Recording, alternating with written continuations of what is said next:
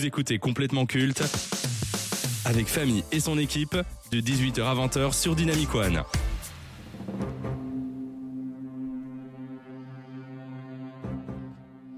Pendant une dizaine d'années, ils étaient rivaux sur la case du midi à la télévision. L'un avec Attention à la marche, puis les 12 coups de midi sur TF1, l'autre avec Tout le monde veut prendre sa place sur France 2.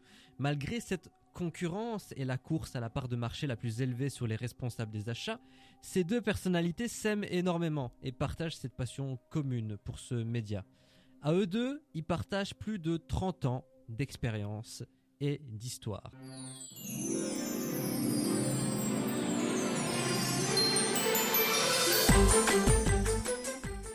Après un passage sur la bande FM, Jean-Luc Reichmann va faire ses premiers pas à la télévision en tant que chauffeur de salle sur les émissions de son futur rival. Voyant qu'il a quelque chose de spécial, il deviendra la voix des bandes annonces et de certains programmes. Au vu de son talent, ce n'était qu'une question de temps avant qu'il brille. Après 5 ans à la présentation des Amours, il quitte le service public pour rejoindre la première chaîne d'Europe.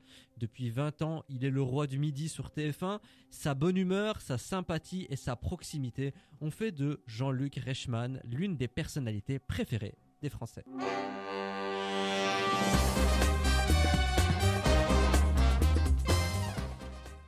Dans les années 90, il y avait trois poids lourds à la télévision et sur le service public. Arthur, Jean-Luc Delarue et Nagui. À eux trois, ils représentaient le futur de ce média. Jean-Pierre Elkabach, patron de France Télévisions à l'époque, a misé des sommes folles sur eux. Forcé de constater que 30 ans plus tard, il a eu raison. Énergique, créatif, marquant, Nagui ne laissait personne indifférent. Il est à l'origine de concepts à succès et novateurs comme que le meilleur gagne, tout le monde veut prendre sa place. N'oubliez pas votre brosse à dents et bien entendu Taratata. Depuis quelques années, il est devenu l'homme fort de France 2. Entre les primes, les divertissements et les jeux, Delphine Ernotte semble ne plus pouvoir se passer de lui. Alors qu'il règne sans partage à 19h avec N'oubliez pas les paroles, Nagui est enfin à la place qu'il aspire depuis tant d'années. Deux personnalités marquantes du petit écran, deux animateurs phares du midi, deux personnes plus que familiers avec les jeux et le public. Mais de qui allons-nous nous rappeler? Qui est le meilleur? Qui est le plus kilt? Bah, C'est ce qu'on va essayer de savoir. Charline, Oui. avant de rentrer dans la confrontation à proprement parler, qu'évoquent pour toi ces deux noms? Alors, euh, Nagui, moi, ça me fait plus penser à N'oubliez pas les paroles que le midi, euh, tout le monde veut prendre sa place. Même si, oui, euh, c'est vrai, je me dis, ah oui, c'est vrai, mais comme l'émission n'est plus présentée par lui, c'est vrai que je ne l'assimile plus vraiment à cette émission. Donc pour moi, c'est N'oubliez pas les paroles. Je trouve que c'est un animateur assez... alors sympathique avec des grands guillemets euh, avec ses invités. Il est il est très dynamique etc donc vraiment très chouette. Et Jean-Luc Reichmann, moi, ça m'évoque, euh, bah, pardon, mais la vieillesse. C'est vraiment. euh, pas, pas- pas- pas parce qu'il est vieux, bien moi, entendu. je- je pense savoir l'autre mot. Ringard. Euh, oui. oui, pour moi, c'est un gros ringard. Mais... Salut la compagnie. Ex- oh non, ça suffit maintenant avec les imitations. Non, non, non, c'est encore pire que d'écouter vraiment Jean-Luc Reichmann. Non, je suis dure avec lui, mais c'est vrai qu'il est très ringard et parfois il fait des choses assez gênantes. Très cringe, je trouve, à mon goût, parce que euh, je regarde beaucoup les 12 coups de midi euh, le week-end. euh, parce que ça a le mérite de passer aussi le week-end, et ça, je trouve ça pas mal. Et donc, je regarde les deux émissions. N'oubliez pas les paroles et les 12 coups de midi. Donc tu regardes les deux émissions, donc Voilà. je peux en conclure que pas de travail. Pas de travail, exactement, chômage. Qui est-ce que tu préfères entre les deux? Euh, à quel niveau animateur ou personnalité? Ah, qu'importe. Parce que niveau de l'animation, je préfère mille fois regarder une émission animée par Nagui, qui, est, qui peut apparaître un peu plus arrogant, je trouve, euh, qui peut euh, voilà, être un peu, voilà, un peu arrogant, passe-temps rire, etc. Plutôt que de regarder une émission présentée par Jean-Luc Reichmann, parce que c'est long, c'est lourd. Après, il en a pas tant que ça des émissions. Hein. oui, voilà, il en a une et, euh, et pendant la moitié du temps, il nous parle de Léo Mattei, donc c'est c'est bon, on a compris. Et euh, ce pauvre Jean-Luc, pardon. Mais il a un capital sympathique qui est quand même assez élevé. Euh, il touche beaucoup les gens. Euh, c'est vrai que tu parlais de proximité et je pense que lui, il a ça que Nagui a peut-être moins. Et, euh, et voilà, il arrive à toucher les gens et à plaire euh, à nos personnes âgées dans les EHPAD. Donc euh, merci Voilà. à lui pour ça. Que de gentillesse ce Ah soir. oui. Qui est le meilleur par contre? Le meilleur animateur, pour moi, c'est Je Nagui. suis d'accord. Voilà, euh, Jean-Luc Reichmann. Bon, euh, J'ai pas envie d'être méchant, mais pour moi, Jean-Luc Reichmann, il est très adorable. Il y a Oui. ce lien avec le public qui est particulier. On sent qu'il aime les gens. c'est sa force. Mais j'ai l'impression que ben, c'est une animation de Club Med. Quoi. Oui, ben voilà. c'est pas de la euh, télévision. Nagui, il a quand même, il a ce côté plus professionnel. On sent que c'est travaillé. Il est diversifié. Nagui ne fait pas que des jeux. Oui. Il fait des primes, il fait de la radio. Ouais, ouais, ouais. Là Et- où Jean-Luc Reichmann, bah, il s'est enfermé dans la case du jeu à midi. Il n'a rien fait d'autre. Euh, Il y a Léo pense Mathieu. hein. aussi. Mais il, il avait cette envie de devenir comédien. Bon, après, Ah ce oui, joue bien, ça c'est un autre débat. Il a un personnage en stock et il le sort à toutes les sauces. Joséphine Ange Gardien, c'est le même perso que Léo Mathieu. C'est vrai. Je sais pas si c'est TF1 qui ne lui a pas fait confiance et n'a pas voulu lui donner d'autres formats. Mais il me semble qu'une fois, on lui avait donné une émission spéciale sur les marionnettes, un peu en mode guignol de l'info. Oh ça a été un accident industriel. Bah, et je bien pense sûr, que mais depuis même ce le jour-là, concept sur papier, c'était il c'était est resté à midi, ça lui convient parfaitement. Mais oui, Hormis je pense que ça lui convient. quelques dérivés, genre les 12 coups de Noël, les 12 Ah, coups de l'été. Oui, qui, dure pendant 3 heures toute la chiant, soirée. c'est tiré chiant. en longueur, c'est une horreur sans nom. Il faut arrêter ça, vraiment. Mais sinon, c'est vrai que je trouve que Nagui, c'est plus professionnel, c'est bien plus dynamique. Et à chaque fois, il rebondit. Il sait, enfin, il est hyper pro là-dedans. Et un truc un peu, peut-être un peu plus technique et chiante, mais euh, Jean-Luc Reichmann, t'as déjà vu le débit euh, avec lequel il pose des questions? Ça, c'est Ouais. infernal. Genre, euh, pour moi, je, il est lent, lent, lent. Sur et- 100 français, Oui, combien mais oui, mais quand ils, allez, ils font le contre la montre là, t'as juste envie qu'ils Top. démarrent et tout. oh le top là, moi je, je peux plus.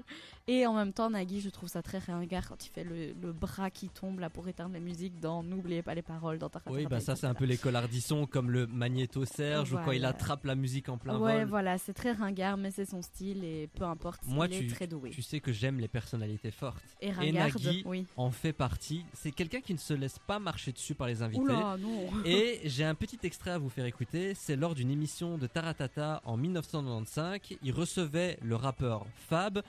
Fab qui n'a pas apprécié les caricatures et les blagues sur le métier de rappeur après sa prestation, ou plutôt Oh. avant sa prestation. Et il a fait savoir à Nagui. Sauf que Nagui, ben. Il s'en euh, fout. faut pas le faire chier, Nagui. Il faut que, il faut que le respect marche dans les deux sens. Faut pas non plus prendre Tout à fait. des cons. Attends, attends, attends. Alors, ce que je veux dire par là, c'est que en venant, on va être très clair aussi, en venant ici dans l'émission de Robert Charlebois, dans notre émission, excuse-nous, on t'a quand même demandé de venir, t'as pas forcé les portes. En plus, pour euh, pour chanter sur une euh, une bande DAT où tout est enregistré, ce qui nous, on fait une petite entorse par rapport au ton et à l'ambiance de Taratata où tout normalement est live. On est tolérant, on dit c'est comme ça que le rap se fait sur des cassettes DAT qui pour moi est grosso modo du, euh, du PBO, du playback orchestre. Donc déjà on a du mal à le gober. Si c'est en plus pour mal le vivre qu'on te demande quand même de venir par respect pour ta musique et en plus tu comprends pas notre humour, on va s'arrêter là, on va arrêter de discuter tout de je suis suite. tout à fait d'accord. Ok. Voilà. Bonne soirée. Bonsoir.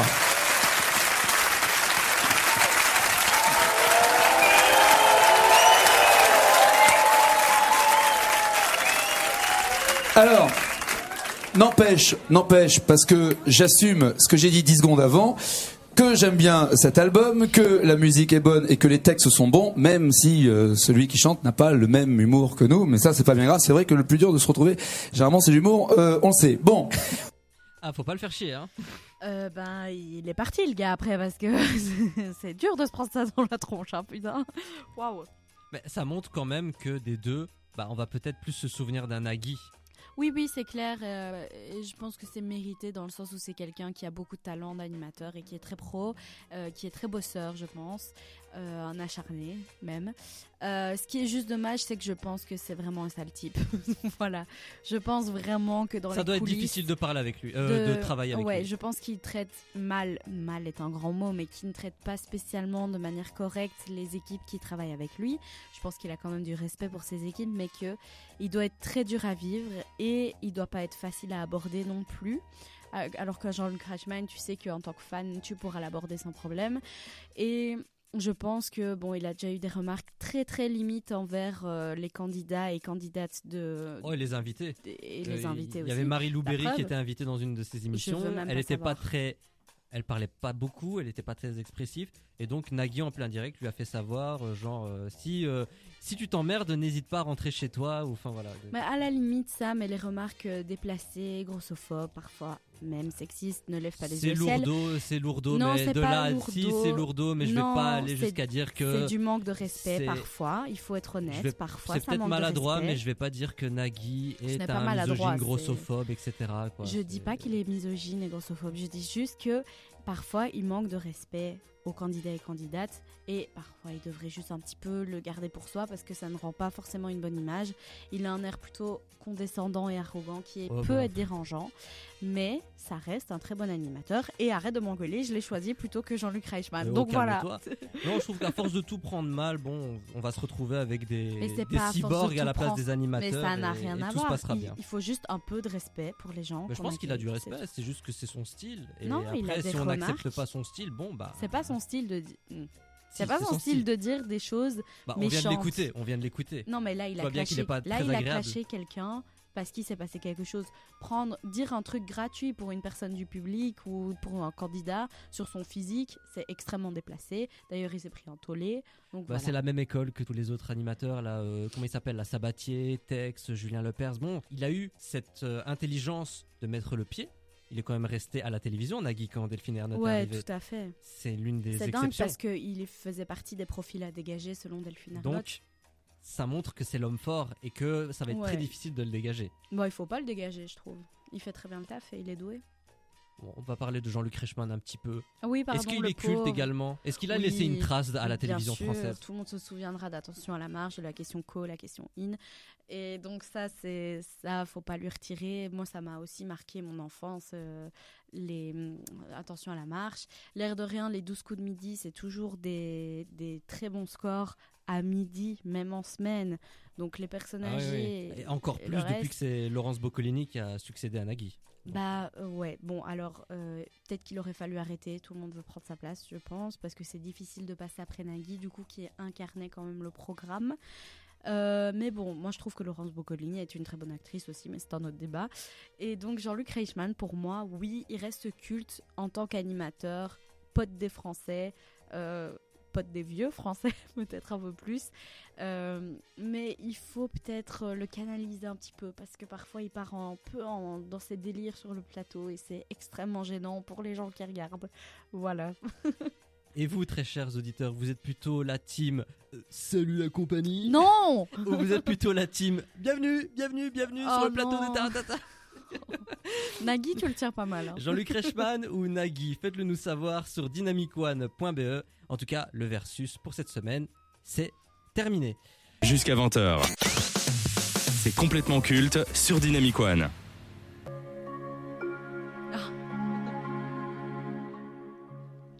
En seulement 3 ans, cette fiction est devenue populaire auprès des fans et des amateurs de séries. Pourquoi?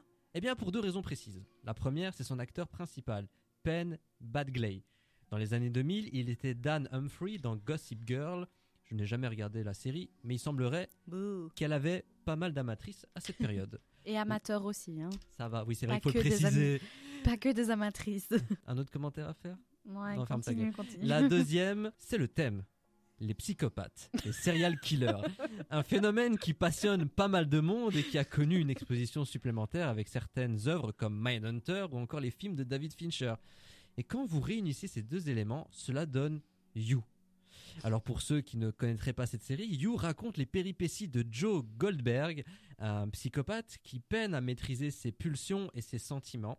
Malgré sa volonté de changer de vie, il va très vite se rendre compte que le naturel revient toujours au galop. Ah ouais. Ah, Charline, que penses-tu de You Euh, ben, moi, c'est une série que j'ai adorée. Euh, j'ai regardé euh, la saison 1 et la saison 2. J'ai commencé la saison 3, mais ils m'ont lâché à la saison 3 parce que ça commençait à devenir un peu trop répétitif pour moi. J'ai été plus courageux que toi, je suis allé jusqu'à la deuxième partie de la saison 4. C'est vrai Mais ouais. j'ai lâché au premier épisode de la partie 2. Mais J'ai- du mal à avancer. Ça commence à devenir un peu pénible. On a compris que c'était un qu'il avait des obsessions malsaines, que c'était un malade. Et en fait, c'est toujours le même schéma qui se répète. Mais Oui, euh, Euh, alors en gros, c'est euh, il oui. tombe amoureux, il retrouve espérance dans la vie. Ah, il est déçu. il est obsédé Il plus qu'amoureux. Oui, hein, euh, le stalkage est le grand thème de cette série. Voilà, exactement. Donc ça, c'est fun aussi d'un côté, de voir comment il arrive à stalker les meufs et tout. Ça, c'est dingue. Non, mais c'est surtout paradoxal parce qu'il y a une critique de la nouvelle génération des réseaux sociaux, Bien mais il fait pareil. Donc, euh, Et bien sûr, exactement, il se retire à fond de partout. Enfin, c'est, moi je trouve que c'est une très bonne série euh, quand on considère les deux premières saisons. La deuxième saison m'avait vraiment beaucoup surprise, mais elle m'a beaucoup plu. euh.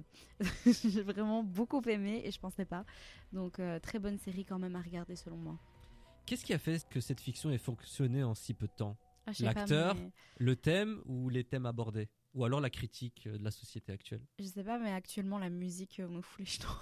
La musique, elle est. Elle angoisse, Elle angoisse, de hein. malade parce que je, enfin voilà, j'ai les images. Salut toi Ah non Non, alors euh, l'acteur, étonnamment, il est étonnamment parce que dans Gossip Girl, oui, il est quand même euh, un acteur phare, mais c'est pas l'acteur principal. On retiendra plus euh, Blair Waldorf, ce n'est pas son nom, c'est son nom dans, dans la série, je connais pas son nom, et Leighton Pe- Mester et euh, et l'autre là, et on retient plus euh, les meufs. euh, Ah, c'est marrant. Bass, Moi, j'aurais vraiment pensé que le succès de cette série se reposait sur Penn Bagley. Ah oui, oui, bien sûr, mais et c'est étonnant parce que c'est pas l'acteur de Gossip Girl, tu vois. Et, euh, et du coup, je trouve qu'il incarne extrêmement bien Joe Goldberg de manière très flippante, angoissante. Et je pense que le thème du stalkage, ça, ça, ça a bien marché parce que c'est, c'est sorti à un moment où la mode, entre guillemets, de parler du stalking ressortait, où au moment où on se dit, allez, va me chercher euh, telle personne sur les réseaux sociaux, c'était un petit peu euh, la mode à cette époque-là. Justement, tu veux que je te raconte une petite anecdote par rapport au stalkage? J'ai un ami qui était, je vais pas dire dingue d'une fille, mais en tout cas, il était intéressé par une fille. Et Ouais, donc, ça il commence me, mal. il me montre son profil Instagram. À la meuf. Il me le montre, mais il est public le profil Instagram. Ok, donc Il me le montre. Facile. Pas de problème. Sauf que une heure après, il veut le revoir. Le profil a été mis en privé. Ça pose des questions. Il y a moyen, il y a des applications. Attention, ça va faire vraiment peur ce que je dis parce qu'on va me prendre pour une psychopathe, mais il y a des applications que tu peux télécharger et qui te disent qui a été voir ton profil Insta, qui s'est désabonné, qui s'est abonné. Oui, Ah ouais. oui et euh, je, fais- Les je gens n'ont rien à faire de leur vie en fait. Je fais partie de la team qui a deux comptes, euh, un compte stalk et un compte normal. Et enfin, le compte stalk qui sert surtout à insulter les gens sur les réseaux sociaux, mais voilà. Donc c'est vraiment euh, un thème qui, qui parle aux gens, mais là il est poussé à l'extrême.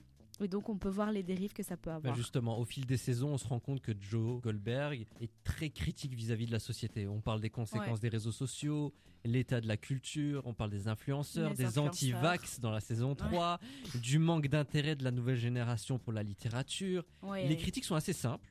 C'est très intéressant, mais est-ce que c'est pas un peu fourre-tout finalement? C'est pas un peu brouillon tout ça? Si, mais surtout vers la fin, ça commence à devenir un peu, on se dit, Ah, on va me mettre dedans. Alors qu'au début, c'est très simple. C'est un libraire qui, a juste les livres dans sa vie, qui a eu une enfance de merde, très clairement, où il a vécu des choses euh, horribles.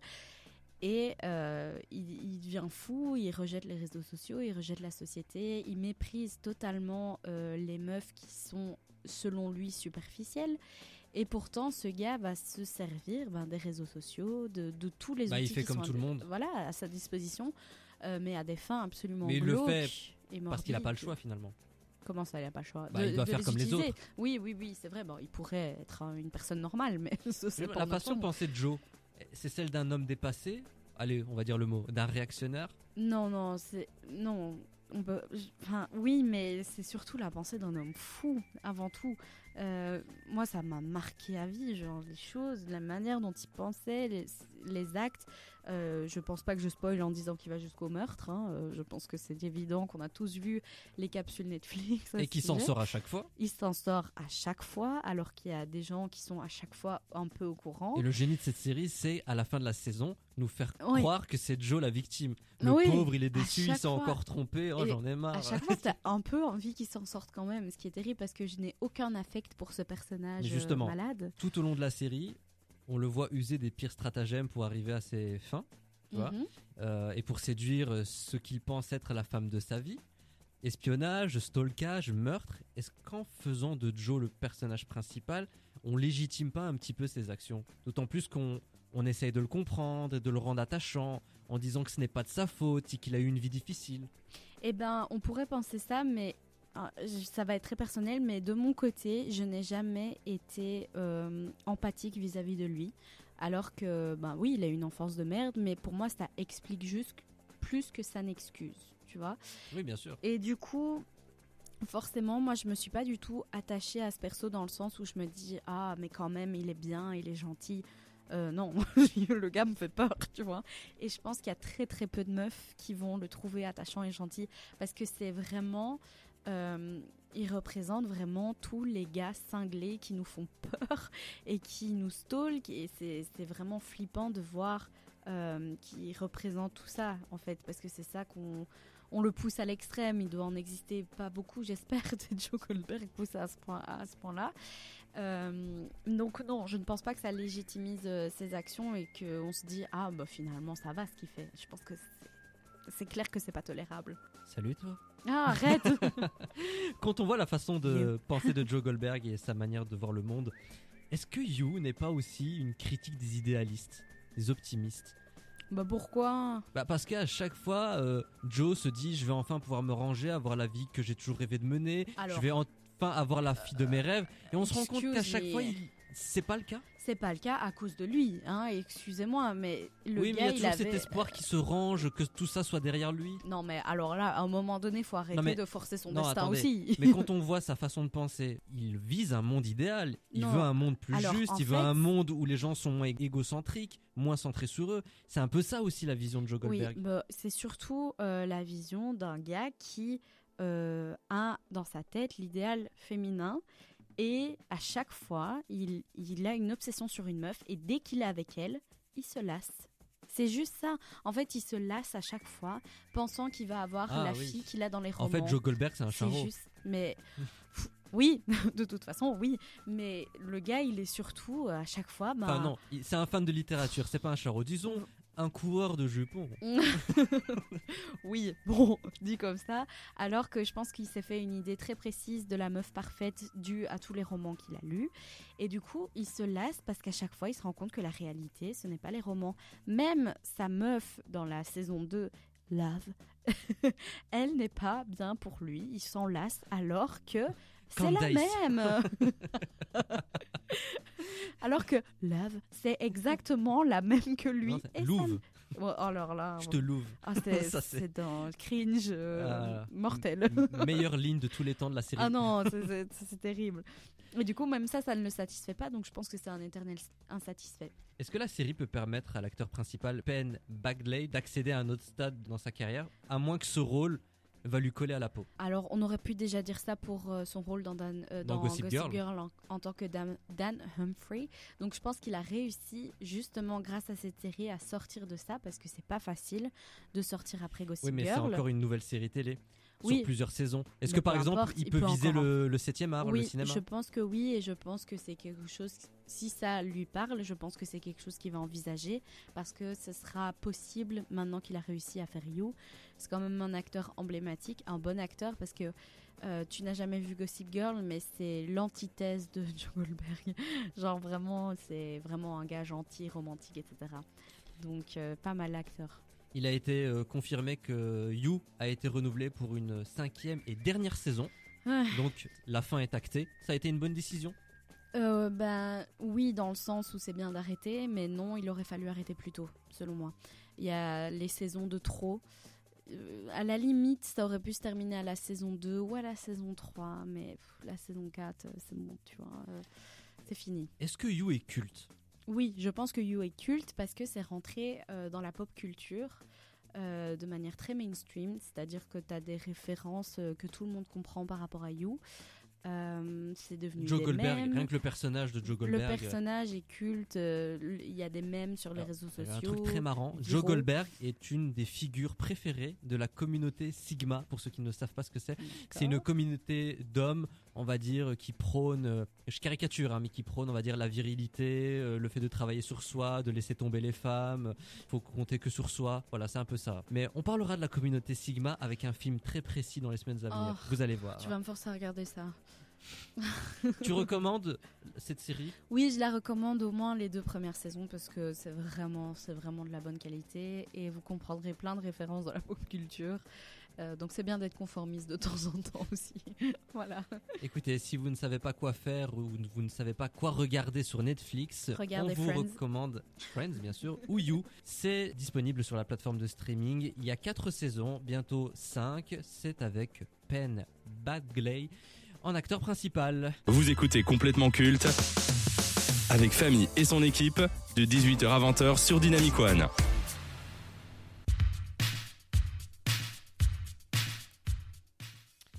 C'est l'histoire d'un homme qui s'est accompli seul. Tout ce qu'il a pu toucher s'est transformé en or.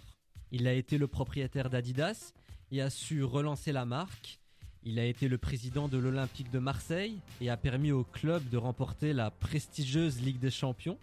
Pour le moment, l'OM est la seule équipe française à avoir gagné la Coupe d'Europe aux grandes oreilles grâce à son management et à sa gestion.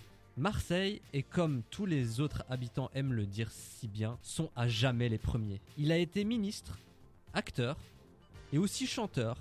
Malheureusement, il fut aussi tolard et au cœur de nombreux procès. Mais malgré tous ces déboires judiciaires et la pression médiatique, il ne s'est jamais démonté et a affronté ses adversaires à la loyale. Il aura été un battant toute sa vie, et ce jusqu'à ses dernières secondes. Après des années de lutte contre le cancer, il s'est éteint en 2021 à l'âge de 78 ans. Battant. Il n'y a pas meilleur mot pour le définir.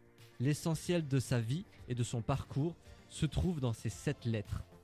Il aura marqué l'histoire du football comme celui de la politique française, et ce par son franc-parler, son ambition et sa personnalité. Confirmé. Parti de rien, il s'en est allé avec tout et en vainqueur. Alors, Bernard Tapie, génie ou escroc? Charline. Mais euh, on penche quand même plus du côté de l'escroc que du génie. hein. Bon, ce serait difficile de dire le contraire. Objectivement, c'était un peu l'escroc de, la- de, de sa génération. Mais justement, il a essayé de se Voilà. défendre contre tout ça. Voilà, oui, bien sûr. est- Moi, j'ai rien contre ce type. hein, euh, voilà, il- Bernard Tapie ne m'était pas antipathique. Mais euh, voilà, ça reste quand même plus un, escroc qu'un génie. Euh, maintenant, il a, il a, c'était un homme d'affaires, je pense, quand même brillant, malgré toutes les dettes qu'il a maintenant derrière lui. Euh, il a réussi à entrer en politique aussi, et ça c'est quand même pas mal, à suivre sa passion pour le sport, le foot, et euh, quand même président de l'Olympique de Marseille. Et, euh, et c'est quand même pas mal d'avoir réussi à accomplir ça dans sa vie. Ça reste un grand homme euh, français dans le sens où les gens se souviendront de lui. C'est une personnalité quand même qui a profondément marqué les Français, je pense, et les Françaises. Oui. Et, euh, et voilà, mais quand même un peu plus escroc parce que bon, c'est quand même une grande partie de son, de son, de son hobby, c'est quand même l'escroquerie. Donc voilà. Bah, moi, je m'interroge justement sur cette partie-là, parce que le mec, il a quand même essayé de se défendre jusqu'au bout de sa vie, cancéreux, malade, Mhm. fatigué. Jusqu'au bout de sa vie, il s'est dit euh, non, je vais prouver mon innocence. C'est pas Patrick Balkany, tu vois ce que je veux dire? Oui. Il y a cette part d'ombre dans, dans toutes ces histoires. Je, Bien sûr, bah je oui, ne sais, sait pas je ne peux pas mais- dire si c'est parce qu'il y a eu des arrangements, c'est ce qu'il dit aussi. Hein, Bien évidemment. euh, moi, je peux pas m'empêcher de dire que c'est quand même un génie hein, euh, pour tout ce qu'il a réussi à accomplir. Voilà. euh, c'est quand même fou. Justement, parlons de ces escroqueries. On sait que les Français et les Françaises Mhm. n'aiment pas les escrocs, n'aiment pas les politiques qui blanchissent de l'argent, qui les volent. magouilleurs. On a vu ça avec euh, bah, le meilleur exemple, c'est le couple Balkany. La population est assez dure sur ces gens-là Oui, qui doivent aller en prison, qui n'ont pas le droit à des remises de peine, mais Oui. pas Bernard Tapie. et oui. Bernard Tapie a une sympathie envers Exactement. ce personnage. Pourquoi? Euh, Bah, déjà, il sait parler. Hein, il sait parler. euh, il sait parler aux gens. Il est, il est très doué pour ça. Il a beaucoup de bagou, comme disent les vieux. il est très doué.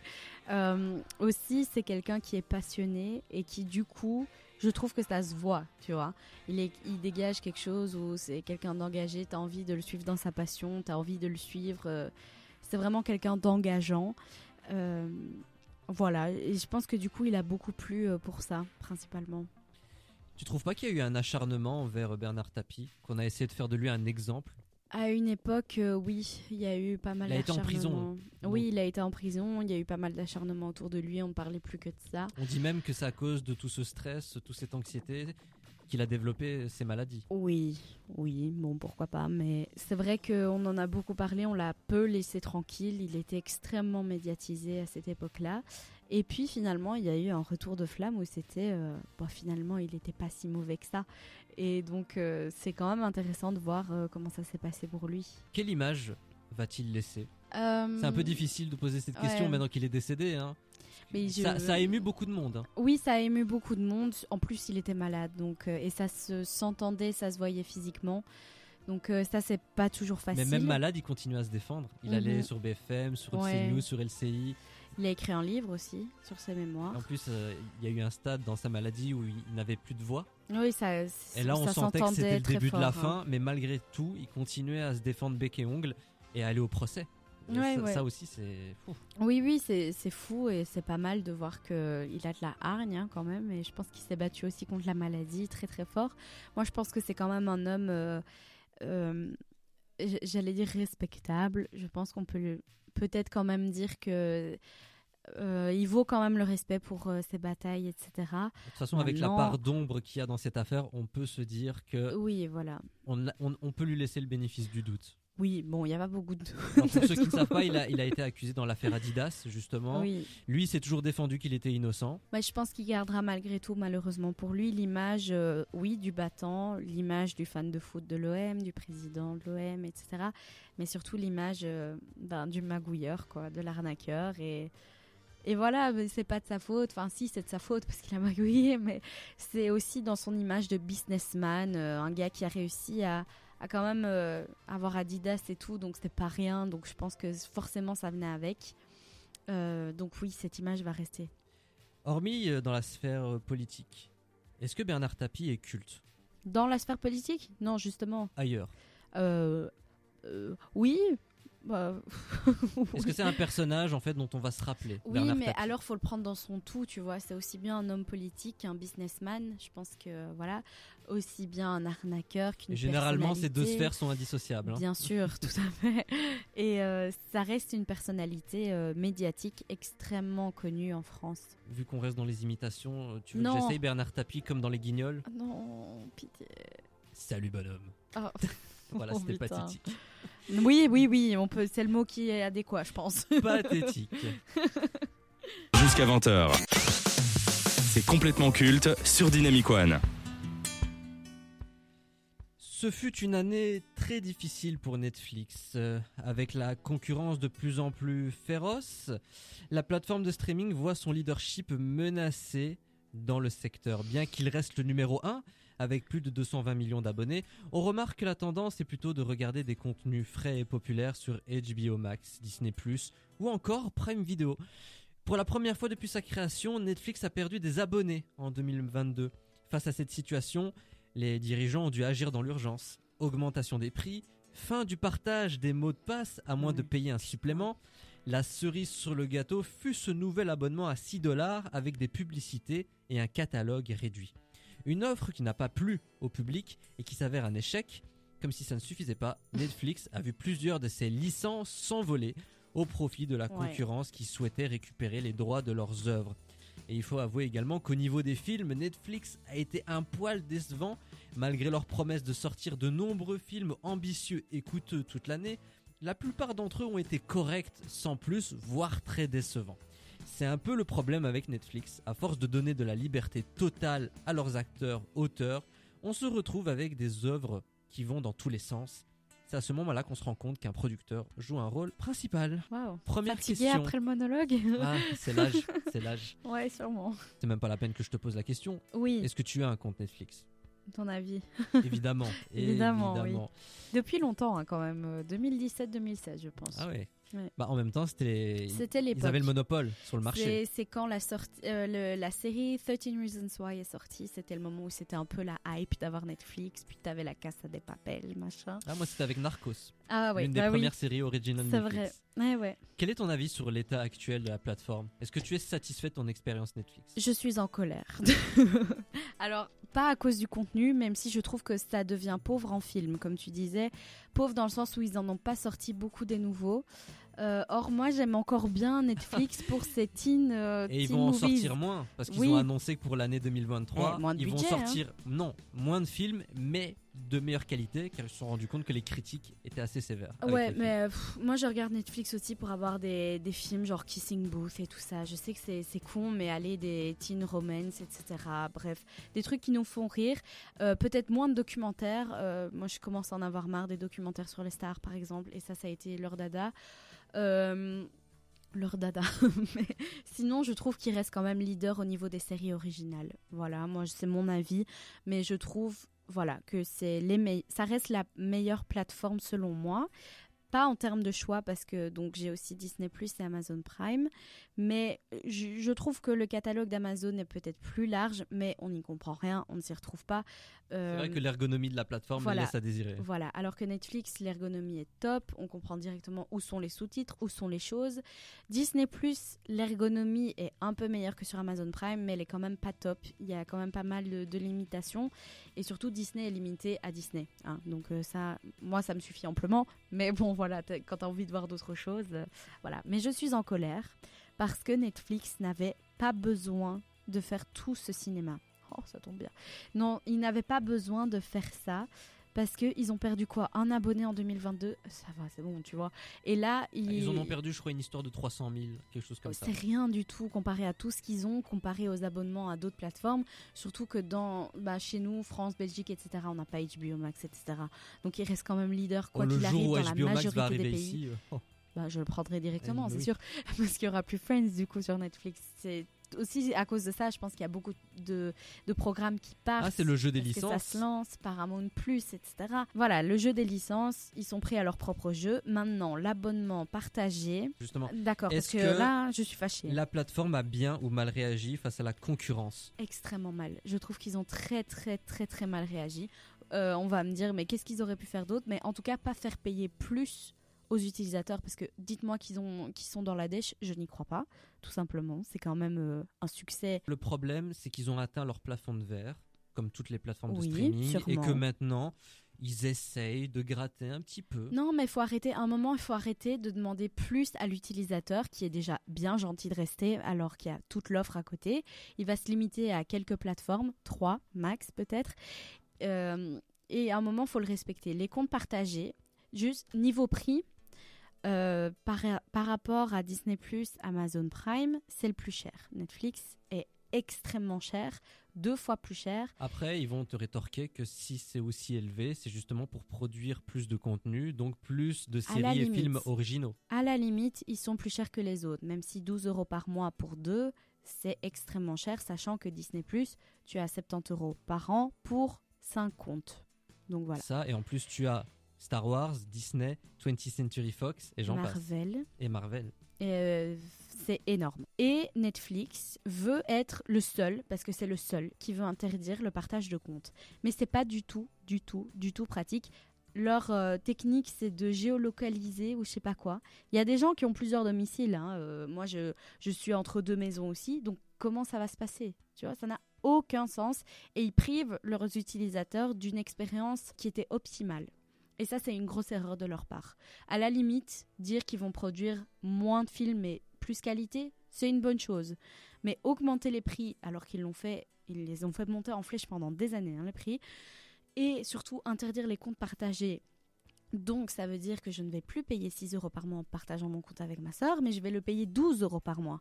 Et ça, je trouve qu'il y a une limite à avoir. Moi, ce que je trouve scandaleux, c'est encore l'excuse de Ah, mais vous savez, c'est l'inflation, tout augmente. Oh, pas Pardon, pour Netflix. Ça hein, commence, ça commence à bien faire d'utiliser cette excuse. Oui, Netflix, d'accord. 200 millions d'abonnés dans le monde, ça pèse des milliards cette énorme. industrie cotée en bourse. Vous n'allez pas me faire croire Gafan. que des millions en moins, ça va causer leur perte. Quoi. 300 Maintenant, 000, t'as dit en plus. euh, Arrêtez. c'est bon. Non, hein. franchement, c'est bon. Je te jure que l'excuse de l'inflation, ça commence à être lourd. C'est très malvenu de leur part, surtout. Comme tu l'as si bien dit il y a quelques instants, on va être confronté à des choix. Il y a de plus en plus de plateformes de streaming. Ouais.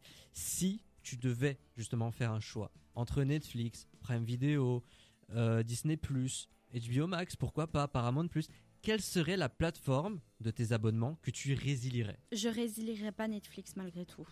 Parce que finalement, c'est celui qui, qui était le leader à une époque et ça reste un peu. euh, c'est euh, le, vieux tonton avec qui tu veux rester parce que c'est quand même. C'est quand même le boss, quoi, tu vois. Et il y a quand même beaucoup de séries originales qui sont, qui sont extrêmement bien. Et, euh, et du coup, moi, je resterai chez Netflix quand même. Je résilierai plus vite Amazon Prime. Alors qu'il y a LOL, etc. Moi, j'aime beaucoup. Il y a des films que tu retrouves pas ailleurs. Mais il y a quand même beaucoup de redondance. Et moi, dans un monde idéal, j'aimerais que ben, tout ça se rationalise en une grosse plateforme qui coûte super cher. Mais c'est vraiment fatigant de. il me semble qu'il y a ça aux États-Unis. hein. Tu peux Je- avoir oui. trois plateformes pour un seul abonnement. Et tant mieux parce qu'à un moment donné, ça va commencer. Genre, trois abonnements, je trouve ça énorme déjà. Euh, même si niveau prix, c'est encore raisonnable si t'enlèves Netflix, vu que les prix sont quand même moindres chez Disney et Amazon. Mais t'as aussi Apple TV qui est ici, t'as aussi euh, Canal Plus machin. Et là, ça commence à devenir Moi, trop. que je te dise sincèrement, Netflix sera la première plateforme que je résilierai. C'est vrai.